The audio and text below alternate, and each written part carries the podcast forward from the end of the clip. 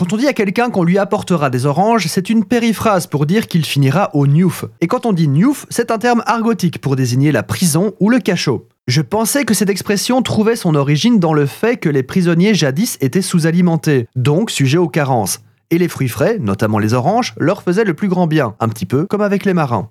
L'explication est en fait plus romancée que j'imaginais. Elle implique un poème, un procès et de la nudité publique. Nous sommes à la fin du 19e siècle, en 1893 pour être précis. Je précise pour les journalistes qui se copient les articles entre eux, copiant au passage les fautes de frappe, les fautes d'orthographe des noms propres et les mauvaises dates.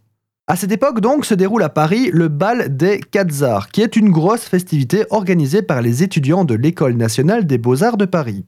Il s'agit déjà de la deuxième édition, qui voit accueillir un cortège inspiré de l'Égypte ancienne, où l'on peut apercevoir un tableau vivant de la pharaon Cléopâtre et ses servantes en tenue d'époque, qui d'après les témoignages laissaient peu de place à l'imagination.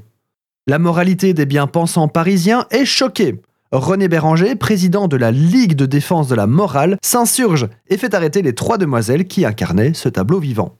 Ces trois demoiselles sont des modèles, des filles qui posaient nues pour servir de référence aux peintres et autres sculpteurs de l'école. Celle qui interprétait Cléopâtre se faisait appeler Sarah Brown. Apprenant cette histoire, Raoul Ponchon, écrivain de l'époque, compose ces deux vers.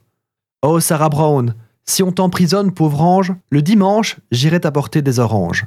Oui, je confirme aux amateurs de poésie que les vers de Ponchon sont loin d'être bons.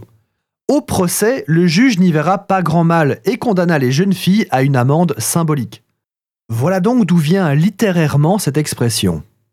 Notez toutefois que la thèse du scorbut et des carences n'est pas écartée pour autant. Il y a de fortes chances que le poème de Raoul Ponchon fait référence à une vraie pratique et qu'il s'en est inspiré. Il était en effet commun à l'époque de donner des oranges aux bagnards en partance pour Cayenne, notamment.